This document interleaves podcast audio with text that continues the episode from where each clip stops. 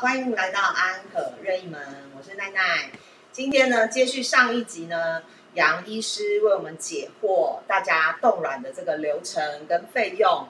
那其实这一集，我想除了刚刚我问到这些之外呢，应该大家还有很多各式各样的问题。所以呢，今天呢，我找了这两位这个听众的代表，一位呢是我们呃之前一起主持的卡卡，嗨，大家好，我是卡卡。另外一位就是爱丽丝。 Hello，大家好，我是 Iris。那当然最重要就是我们的杨鹏生杨院长。 Hello，大家好，我是台北市杨门生妇产科诊所杨门生医师杨院长，大家好，谢谢杨院长。今天我们有很多问题哦，你 OK 吗？好承受得住吗？绝对承受得住，好有大家问到把问到爽，好，太好好了，好好了。问嘛， OK，我们先来报一下年纪好了，除了我之外，年纪，又来了。对，在医师面前是要诚实告知，对对，因为你就算不诚实，你的卵子也会很诚实的告诉医生。 不可以永远十八岁哦。对啊，那是看到鬼。好，我先先看报啊，阿里我这年轻，我是二七点多岁。二十七点多，十点多岁，好来，对，很好，啊，我是三十三点多岁。是 OK，是是，那这这两位就是不同，有不同的嘛，二二呃二十二十多岁跟三十多岁。那我想就是刚刚医上一集医师有提到说，其实很多的患呃，不要说病患叫来宾，他们其实都多通常都是超过三十岁，嗯所以呢，今天他们各自带来各自的年龄带的问题。那第一个就是我们先请这个急迫性比较高的卡卡好了，来，卡卡先来说你的问题。好，因为有看了一下，上次医师有说那个手术的部分，是那比较好奇说手术到底是怎么进行的？哦它是侵入性的吗？还是是用什么方式进行取卵？要开刀吗？还是怎么样？对对手术是完全没有伤口，哦，呃，对于有性经验的女孩子嗯，她从阴道取卵，是阴道就是如同我们平常在做阴道超音波，是，我想有有性经验的因女为孩就子是产道嘛，对，一对样的，哎有性经验的女孩子，如果呃去看过妇产科医师，大概有做过妇产科超音波，嗯那其实就是，呃做妇产科超音波的了解呃阴道超音波。阴道超音波那我们取卵的时候，呃取完卵之后也完全没有伤口，因为是从阴道里面取那卵，打麻药吗？要打麻要药，打麻药会，OK，痛吗？也可以不打麻药，但是我不喜欢，因为真的会不太舒服。哦那不其太实呃舒服，对痛。因为有侵入侵入感啊。因为现在。在很多人在做胃镜，我爸爸去做胃镜的检查，哦做大肠镜的检查，那么我你上你要麻一下睡一下觉比较好，比较不会痛。我爸爸都知道说哦要麻要要睡一觉比较，就其实就是，比较舒点服。对点呃点滴打个点滴哦哦，睡睡一下觉，睡一下觉这样子。醒来就好了。了解，了解。所以呃有很多来宾说只有那一针打点滴那一针会痛，嗯醒来完全都不痛。那如果是是没有过性经验的呢？到目前为止没有过性经验的来冻卵的，其实没有很多，哦有这个案例，有有案例，嗯对，有案例，那大概两三个，嗯，他们都说没关系啊。比如说他已经哦三十五岁了了解。啊，他觉得说，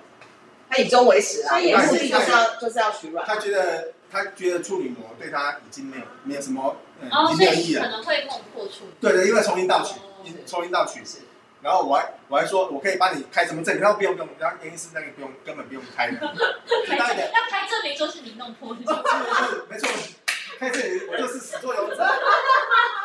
必须证明一下。不是？那也是那个超音波的那个仪器，不是对，你不是你是超音波的仪器。对对然后我们要说清楚。怎么歪掉了呢？对，来我说来来，清楚。没关系没关系。对人人绝对不是我杀的，是刀子杀的。对对对对，来来，好，那的确，我我就是我到目前为止，我注意到大概两三个、三四个哦来冻卵的，他们是没有性经验的。那嗯，但是我每个问他们都已经不 care 了，那嗯那也对我是一个教育，是。哦就是因为我们哎我们就是社会上大嗯家对现在首领女孩子的看法我觉得女孩子在这件事情上面真的没那么纠结，是太正常人在纠结。是是那我那我想想问的是，如果像我这么年轻，然后我想做，但我也没有性经验的话，那我应该怎么办？其实大部分现开在证明。现在女孩子来来讲谈到冻卵的哈，大概都三十几岁了。嗯，那啊三至少我有是啊以有 TA 啦，踏进诊所的多半是都有性经验的。是是。那可能没有性经验的，他们比较不会来看妇产科，也说不定。那这不是一个普遍的，是一个普遍的一个现哦况。呃筛检，不知道嗯，哦或是或是每个人都问的，就至少进来嗯询问的嗯几乎都有性经验。啊，嗯那好，那是所以就是说，平常遇到遇到这个问题是不多。嗯所以大家可以自己去评估自己的呃心心心理的想法啊，或者是说呃还是一样可以跟医生讨论哦。那医生会给你一些过往的这个有来过做这个问诊同学的一些经历，这样子。对，可以先来检查哦，啊，要不要做再说。嗯，嗯，哎嗯那呃，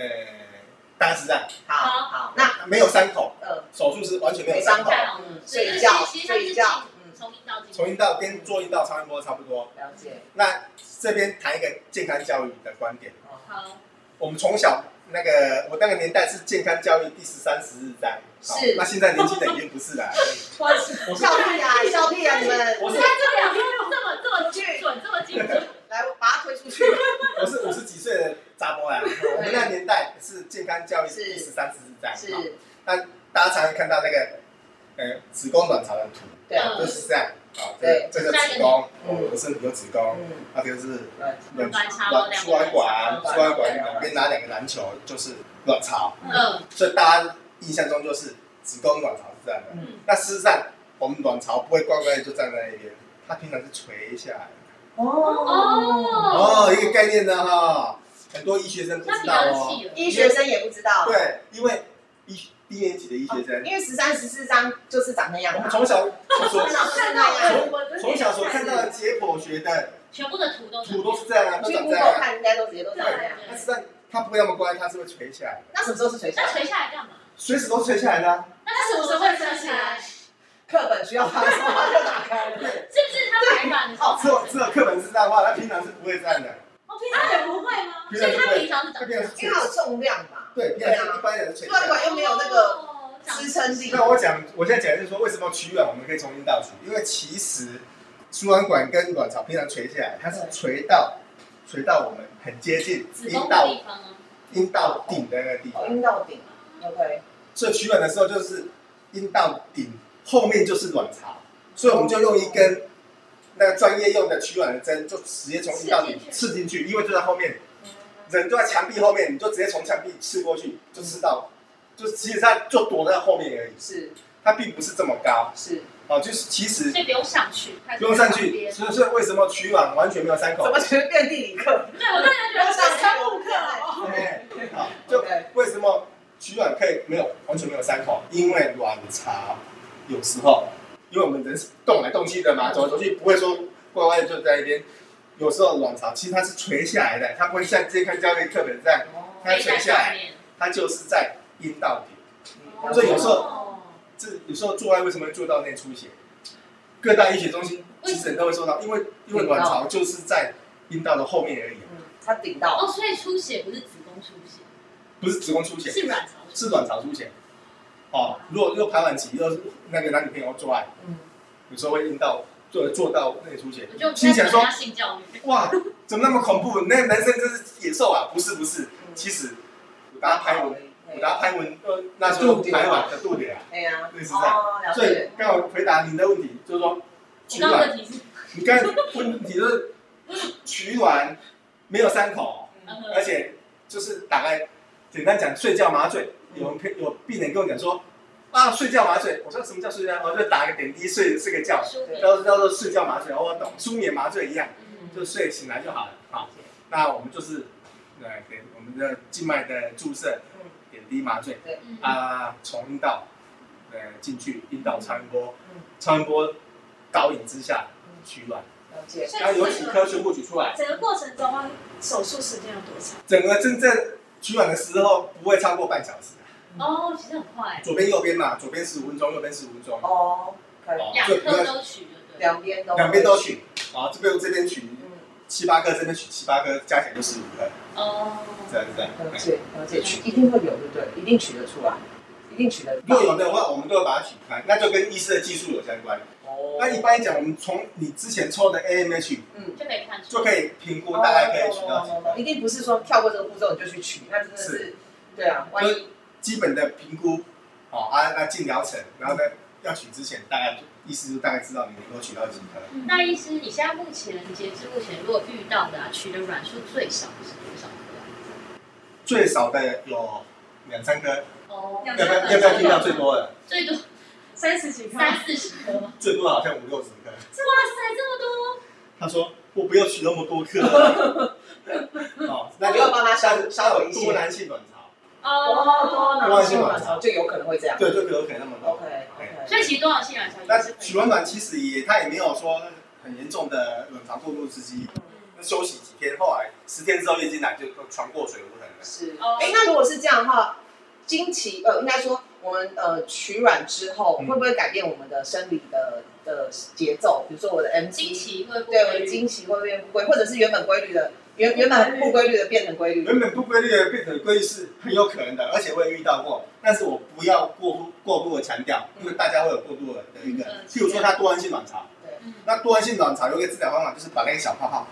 搓搓搓搓搓搓搓搓搓，嗯哦，就是一个多囊性卵巢的治疗方法嗯嗯，然后你去查文献就会有。 ，OK，啊，就是呃以前的医有些医师他会开护针剂，然后就去把那个小泡泡搓搓搓搓搓，嗯那之后就怀孕了，不孕症就变怀孕了，这是一个治疗的方法。嗯，那我们取卵的时候也是一样，刚好把它搓搓搓搓搓搓。好哦，，我是的确是有来宾，他本来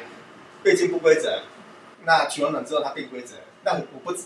那有可能暂时性的，每因为个那人身体体的状况不一样，体质还是在那边，是不是一年后两年后他又变成不规则，不知道。嗯，那取完卵就是的确跟我讲说，哎、杨氏，我本来月经不规则，可是你帮我取完卵之后变规则，嗯的确是这种情形。但是 bonus bonus 是 bonus，但是意我外治好了，但是我不要过度的去强调，是嗯就是说，每个人身体不一对样不，规则变规则是有的。是，啊，啊，该回答你的问题，取得多跟取得少，哦嗯，就看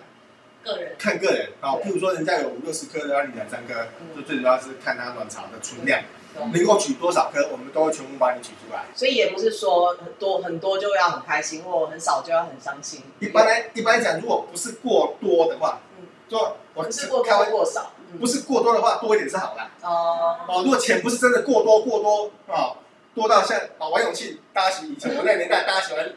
举王永庆当例当例子，不要不是多到那么多，钱是蛋多一点比较好。如果十几颗、二十颗，那是是 OK 的，也是很好。 OK 对对，但比你取两颗、三颗还要好。嗯对，那这五六十颗就真的是不需要那么多。那嗯那他真的是赚到，因为他已经要付十万，还要给五六十个，真的哦，这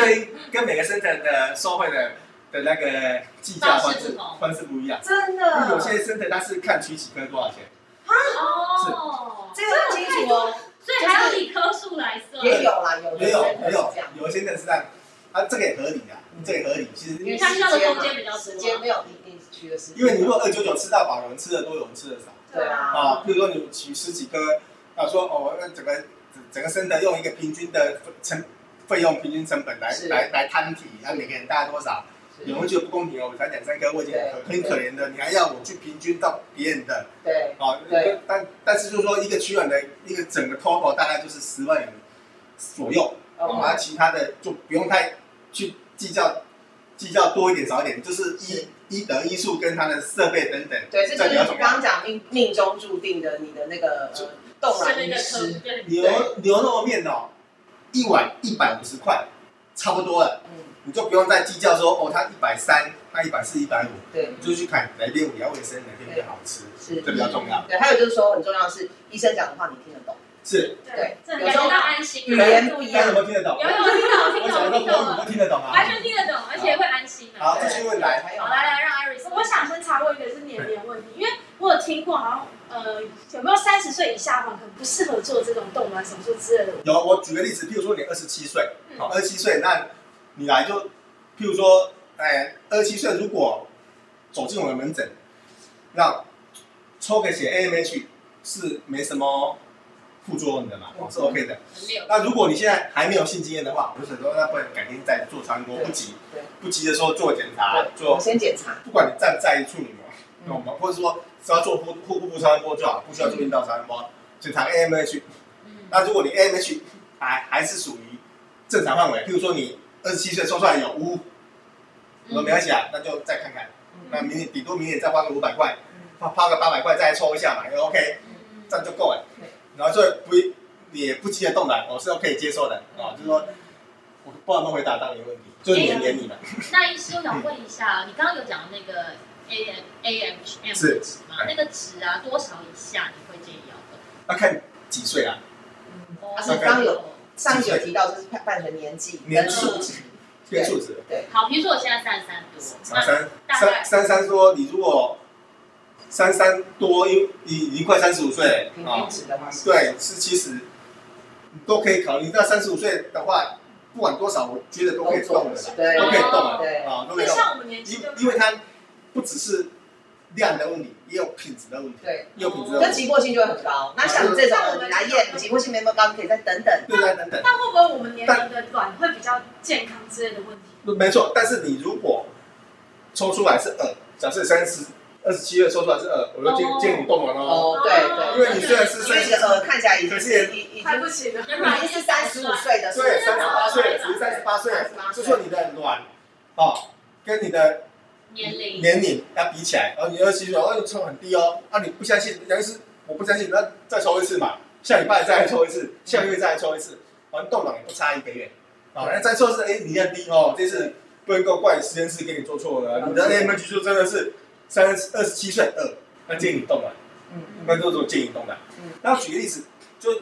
那个你讲的非常好，就说这是爸爸妈妈哦送小孩子的礼物，嗯对有可能啊，十年后这就是一个标准。哎，小孩子二十五岁，就直接去动。没结婚，爸爸送给你一个礼物啊，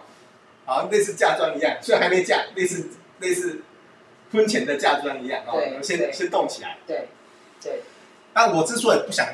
呃，不会一直推推广的意思是说，也不要制造女性的恐慌。但是举个例子，如果未来你现在二十七岁嘛，如果你知道你三十五岁还未婚的话，那你三十五岁动不如现在动。对啊，哦，对现在动还是比较健应该说跟生生涯规划也有也要考虑进去。嗯但是我们不好意思，我们有一德一术的医师不希望过分的强调，或许你明年就结婚了，嗯，对，啊，就这动有点有点是太 over 了，有点太，因为最好当然还是自然受孕。哦哦，你你懂我意思吗？我懂。就这这这好像不不不不必要的嘛，因为你二十八岁结婚了，你二十七岁就去冻卵了嗯，虽然你结婚之后那个冻卵还是可以保留着。对我开玩笑对，你可能二十八岁跟刘德华结婚，嗯，然后后来跟刘德华离婚，然后后来三十岁又跟金城武结婚，又跟金城武离婚。好忙。你知道金城武是谁吗？我刘知德华知道吗？不好意思死，孩子二十七我知岁，道不好意思，我五十岁男人都知对道对。对，十三十四张。大大天王都要讲对对对，好。那之后你又找到你的 Miss Right，那你嗯那时候你年龄比较大了嗯，你可以把你的呃卵子二十七岁冻冷冻卵子跟它的精虫结合是可以的。你嗯那时候你可能三十七岁了，嗯对对哦啊，这个这个这个卵不属于刘德华，也不属于金城武，是属于你的。对啊，啊，那那懂意思嘛？就对是它是永远保存在这边是是 OK 的。只是说，如果你知道你三十五岁还没结婚，那三十五岁冻卵不如二十七岁冻卵，嗯，还是比较健康一点。就像我现在，因为我没有对那象，品质差，品质好很多的，其实是品质差好很多的。但是有时候其实我也不喜欢过度的推广，啊因为过度推广就是每个人，好像每个女女孩子二十七岁都爱冻卵，那人家二十八岁就结婚了，你叫人家冻卵，就是有点就太商业化了。但嗯，是谁知道啊？谁知道未来的事情？是啊有类似这样，就是说如果哦，你知道三十五岁还没动，还没结婚，好、啊，那就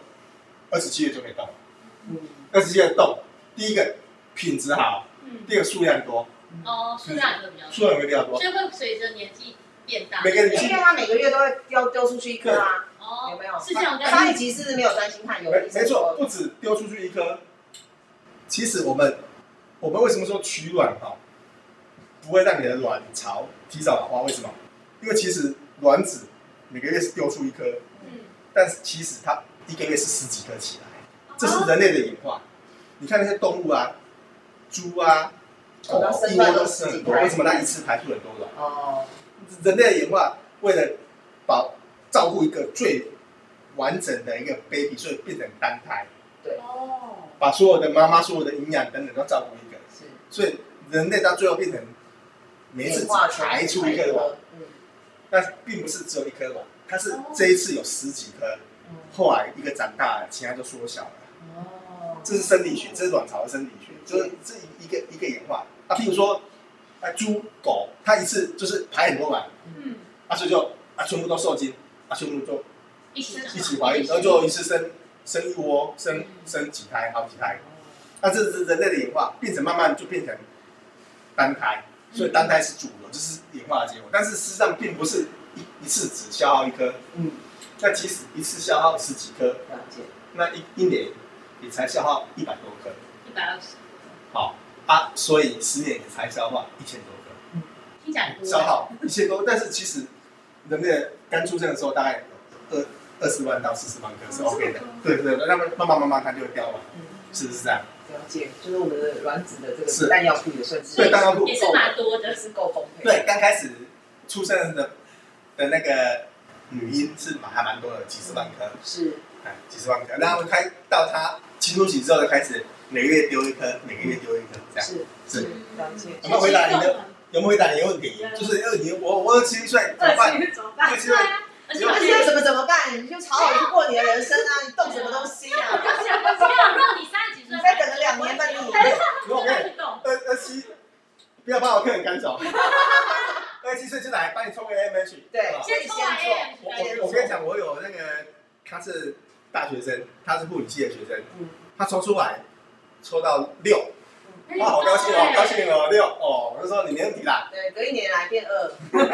给没你 有啊，乱讲，我乱讲，乱讲。给你给你奶变耳，就说、嗯那你过去一年发生是不是什么发生了嗯是不是吸毒啊？去做什么呢？OK，好好，那就说，哎、他抽到六，好高兴哦，嗯嗯，对，就就可哎，以抽到六你也不用很担很心。简单的。但其实我现在害怕不是要动卵这个，我是觉得我不一定三十五岁之前会找到对象，想要结婚，对想要生小孩，对这是我为什么会想要来动卵的原因。对，当然如果我我我不知道未来怎么样嗯嘛，如果我知道你三十岁还没结婚的话，那你现在可以先动，但以后可现在我是能以后的世界不知道可能对啊，未婚生子成为主人，不见得结婚。就是说，你如果三十五岁，因还没有生育的话，嗯那不如现在就先动，嗯因为当你三十五岁动，不如现在就动。对。但是我不想过分的去去强调我知道推广啊，不然每每个二十七岁的女孩子 都都来这边动对卵，都忧心忡忡。其实我觉得想要提醒大家一件事情，就是说，嗯，你要做动了这个决定的女生们，你其实也是要思考清楚，不是嗯是嗯它不只是钱有没有钱的问题，是你自己的生涯规划。如果动了这件事情是有助于你去未来去思考，或者是投入你的工作也好，哦，或者是你去其他的学习也好，是可以让你更专注的。是哦，不用不会去一直想说啊，完蛋，我怎么我年纪越来越大，怎么怎么这些。还有就是这件事情，我会建议大家提早跟家人讨论哦，提早跟家人讨论，它可以变成家庭一起讨论的一个议题，而不是只有在你不要自己在那边角落在那边想，因为越想会越想不出答案，尤其是这件做这件事情很需要家人的支嗯持。像那时候林宇就有提醒我们说，他其实有跟他爸妈聊这件事没情。错，哦，父母亲一直去一起去讨论这个问题，然后呃，不要一下子跟爸爸讲说，哎、我决定了，你别啊你决定对了我决定了，反正我自己出钱。我们不要拿一个想要解决这个问题，制造更多的问题。嗯对，所以这个部分我其实就会鼓励大家，呃，要去把它跟家人去做一个讨论，然后会是一个你你会觉得这一个过程，这对你的家庭对对你的家人来说都会变得更有意义哦，会有呃，甚至对于家人的情感，也许都会有一些凝聚力。我自己会呃蛮鼓励大家，就是可以往这一方面去思考哦，不要自己就说嗯，就是夏雨就是一个很果断、很果决的女生，决定很快的女生，很知道自己要什么的人，可是我还是会提醒或鼓励你说，也你你你可以跟你的家人聊聊看，对，然后你对这件事情的观念是什么？哦，让他们也一起学习这件事情。对是，医师你觉得怎么样？就就很简单，抽个 M H，嗯，抽一样先抽我先先抽抽完再说。收起来，收起 来。抽起来如果六，算了，不用跟老爸老妈谈，OK，对那啊，问到饱问到爽，还有什么问题？ 哦，我想问一下，我想问一下是如何保存这个卵？保存我们其实就是在每个试管婴儿中心都是有这个保存的设备，倒不用太担心。哦，其他保存是很简单的，就是把它存到零下两百多度的一个环境的一个环境一个专门在做平常在动胚胎跟冻卵的那个仪器里面啊、那其实用液态氮，所以跟停电是没关系。那我问，我常常被问到说哦跟停电没关对系，啊，那个那个那是个，电它它不不是是靠电不，是靠电的，它是靠液态氮。是对对，了解。那一般一般来讲，如果好的生的那液态氮还没，就是快要快要没了，它自己就会会再侦测告诉我们。会那请问一下哦，像那个小孩出生会有抱错小孩，啊，会不会有拿错卵的啊？这个问题非你常很好哎，是不对是对？是有不是？可能呢，因为卵又更你有听过这种吗？对啊，这个就是医院的八卦这个就是那个 lab 的的品质啊，对就 lab 哦，对，就要去选好这个那个 lab， lab 品质，就是说，就是会不会配呃，出来长不一样？，对，会不会我们那个但也食物对症我啊。们技术 DNA 还是知道吧，因为 DNA 一定知道。哎，现在 DNA 绝对知道了。对你对，你看那了个解肺炎那个阿法妹、阿法、德尔塔、嗯，哦奥密克戎都可以知道，哈。对所以呢，验啊验定是验得出来的，但是谁的卵是验得出来的了解，啊？但如果亡羊补牢在，也也也也没什么用啊。就是这最重要的是不要拿错，最重要不要拿错不要拿错。对，啊，这的确是实验室品质的管控，啊，就哦，呃，一定要不要给人家拿错。所以所以你们也会跟呃这个来宾讲说你们的保存的流程大概是怎么？比如说取出来之后保存流程，你会怎么做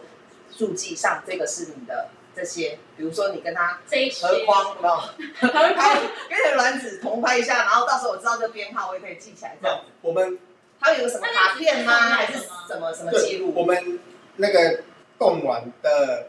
会有，到时候会有卵子的图给我们来宾。好酷对看一哦！下一点，你说我会看到，你可以把它变成桌布，有没 对，有？有有对啊，有卵子的图，就是譬如说哪一年哪一月月哪一次，嗯我我们会来动了。那冻的那编号，那个都存在那仪器里面。呃，总哦，以后就说，哎，杨医师，我要把我的卵取拿出取来，出来，要要要给他受精，要给他植入。对对，我们会有一给大家一张那个取出类似单收吗，据，或是说类似。证明证明，就有图哦，有那个卵子的图哦，取出来那图那个卵子还是长一模一样吗？卵子有不卵子有排列照不会卵子的照片啊，我们嗯显显微镜照下照出哦来卵子照片镜啊，照下来比的如说好，照总片，共取了十二颗，嗯，它就好四颗一个四颗一吨，四颗一吨，四颗一吨一都有照嗯片，一个加四个一个加四个一个加哦，四个对一个，因为加，这样你可以分散风险嘛。对是。对，因为你是受精四颗嘛，对不啊是对对对，那哦我的做法是这样哦，我的做法是把它分开，不要全部一个，哦不要全部合在一起。对那每个实验室是不一样的。哦，每个实验室是不一样。这个对这个，如果说大家有兴趣或在意这件事的话，也可以再问深思一点。我个人认为我这样的做法是最好的，嗯，我才会这样采用这种方法。是啊，就是分散风险的分散风险啊，这譬如说四颗四颗一吨，四颗一吨，四颗一合吨，理合理。嗯，哎，医生，我想问一下，是不是有人是取出卵以后，然后冻冻完以后出来是无法使用？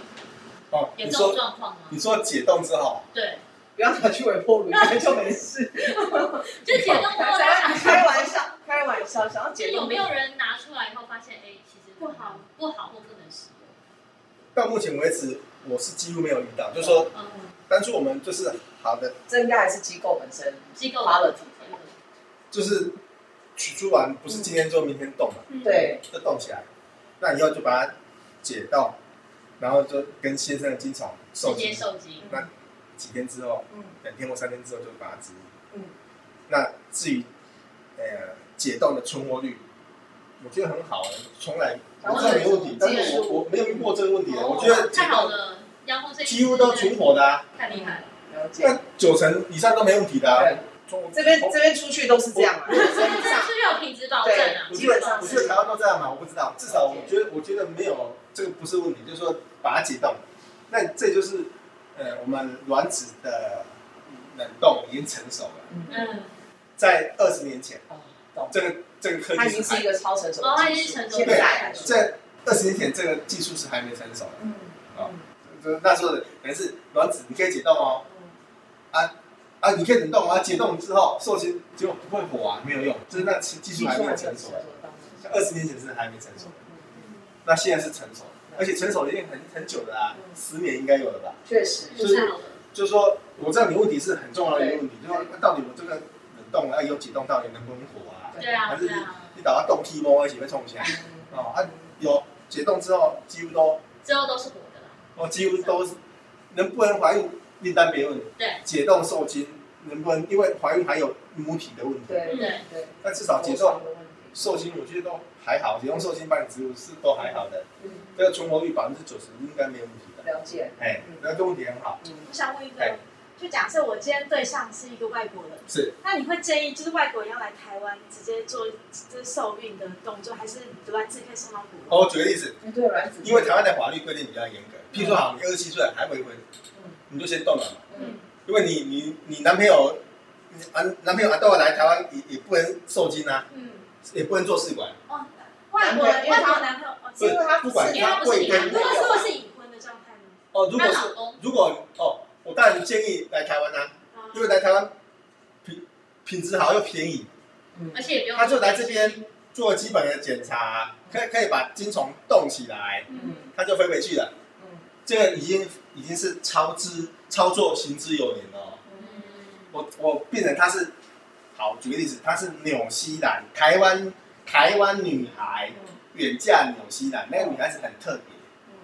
做到照我的别啊，嗯啊，嫁给纽西兰白人哦，在纽西兰做了三次都没成功嗯。现在台湾开始有补助了，以前对啊，他纽西兰做是有补助的，就是说，哦，类似纽西兰的健保是有补助的，是做三次都没成功。那因为他的亲戚，我这边我我把他做成功了，他就飞回台湾做，哦，因为他家人全部都在台湾呐、嗯只有他一个人嫁去纽西兰住北岛，嗯他还会每年都会有图片给我。嗯他们有些人常去滑雪啊对，哦，那他们就是那户外的生活。啊嗯那他阿东他老公就也是到处飞啊，他那个工作就到处飞，嗯就飞回台湾，啊，我们就把他做基本检查，政府要求啊，就做检查，抽艾滋病、梅毒的没的，抽血、抽血检查，嗯，把它精虫存在就存在我们身体，他就飞走了，了解了解，他就在台湾做哎嗯，而我们做一次就怀孕了，哦，所以现所以你在看有些人做三次呢，我们做一次就怀孕了。所以我们的技术比较其厉实台湾相对来说，在这方面的人才啊跟技术都是已经算是在世界上来说都是成熟的，而且做试管婴儿的疗程或出卵疗程，大部分都是女孩子的、嗯，害哦，对啊，男男人我常讲，只要出两种，一个是出精虫跟金钱两双金，嗯金虫跟金钱而嗯已。所以其实男人没什么，没什么去三围，就是没什么没什么太大皮。肉痛，其实没什么皮肉痛嗯。他到时候就是取出精虫来，我们把它检查，做基本检查，然后就把它冷冻了。嗯，我们有病人他去美国，嗯，哦，甚至有她老公去美国盖厂的嗯，哦，去我们现在有有有某家很有名的对，那个台股啊台积电哦，啊，就是去盖厂，那那那啊做金虫，留在老台公湾，金虫这边冷冻金虫，然后他就飞去 Texas 哦，那那个那个都都是有的，所以如果你的老公是阿东啊，就叫他过来嘛，飞过嗯来，飞过来就取取取取精虫冻精，它就可以飞飞走了。你在台湾帮他生小孩，是是是不是这么简单？了解。哎，所以现在呃，因为少子化的关系，是台湾有做这个冻卵的补助没有，没有？哎，现那在你刚只有刚说的补助是补助是做试管婴儿，哦，做试管婴儿有补助，是什四么十样的补助啊？就四十岁以下可以做六次，免费，呃有，哎、第一次是十万元，嗯那第二到第六次是六万元，补助，对，哦那很多哎哎、国健署的，那你 Google 都有， OK，哎这个相关资讯我们可以在节目栏里面再补充给这个是呃听众这样子。哎对，那最后最后你们两个还有一人有一次问问题的机会哎，对，因为我想睡那我觉。先问好了，尽量问因为我想问是打针过后会不会有任何的，就是身体会有什么变化或者不舒服比之如类的？体温特别高啊，对你就变得不能够去外面跑好跑像特照。别疲惫之类的。没有呢，就是到目前为止，我真的没有听到任何故障。 OK，所以其实生活就跟一般是一模跟一一般的啊，跟一般的一模一样啊。那其实最我常说，来宾常问我说什么副作用，我说最大副作用是花钱 啊。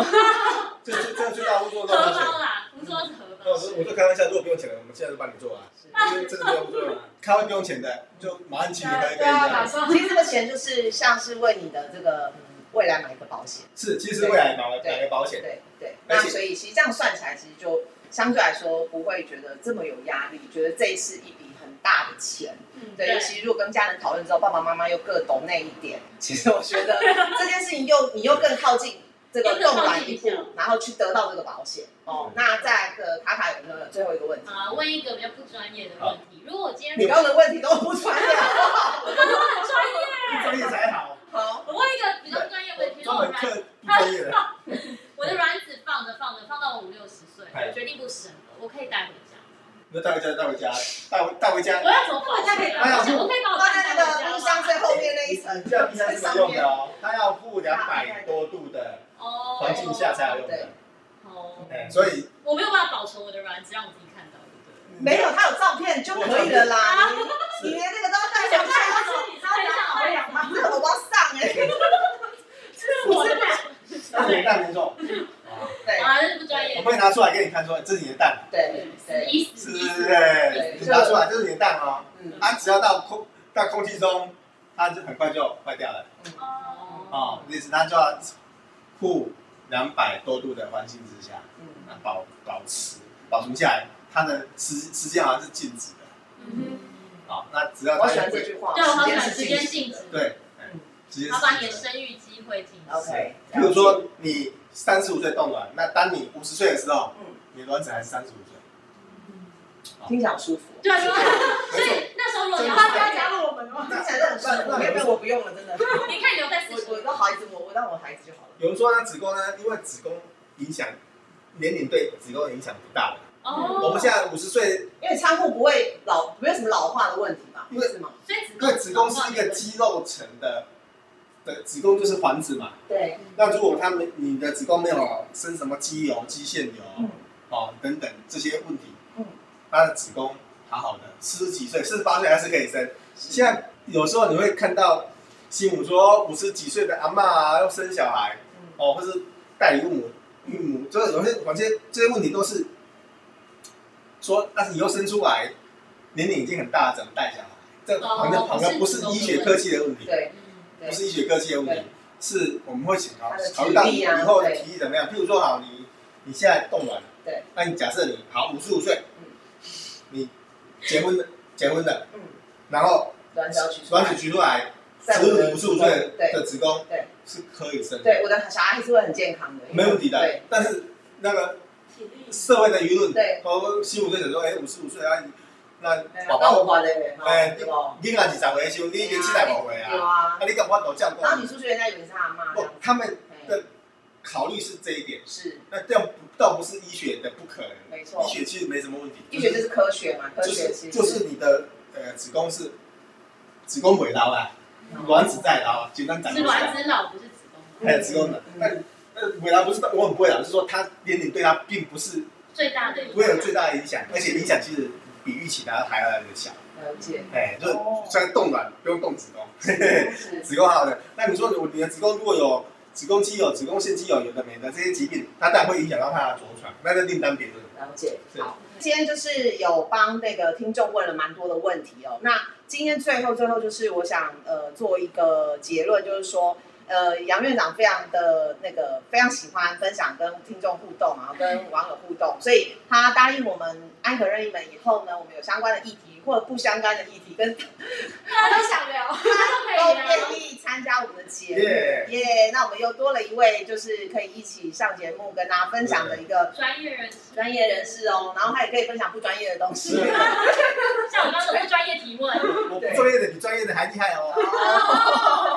对，所以呃，就非常谢谢，就是今天的这个杨洪生杨院长啊，来到我们的节目。那也谢谢我们两位，就是不专业的听众来参来当我们的渔夫问问题团。 下次下次还可以来问。好，哎，好对，那最后最后就是呃，各位听众如果有任何的想要问的呃问医生的问题，或者是跟冻卵也没有关系，但是是妇产科相关的问题哦，你不敢在这个呃真的去问诊。我知道很很多女生其实很害羞，她不敢去，她会觉得来妇产科是一个很天大的事情。哦，那其实呃，如果是这样的情况，你想要问医生的话，或你觉得你的情况特别情呃特别的不一样，你都可以留言给我们，那我们可以帮你的问题呢，在节目上面问医生。可以请他们两个来问。为什么不是我？ 哎、医生，我才是主持人，你是主持人啊，我们是他们两个来问就对了。专业主问持人题，是是是是主持人他们两个问问题是啊，是是是 是，哦好好好，因为因为我们没有来宾费，你们要来就来吧。 不错哦。那是，个对你们下一期就这样做了哦。对对对。叫做好，那我们今天节目就到这边结束喽。我是奈奈，那下一次节目再见喽，拜拜拜拜。嗨